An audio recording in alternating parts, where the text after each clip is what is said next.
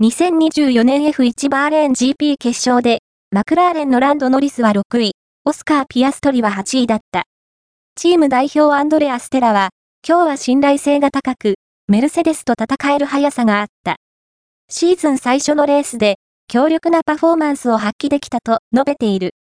ランド・ノリス、マクラーレンフォーミュラ1チーム、決勝、6位、57周、57周、7番グリッド、タイヤ、ソフト、ハード、ハード投稿、ノリス6位、最善の結果。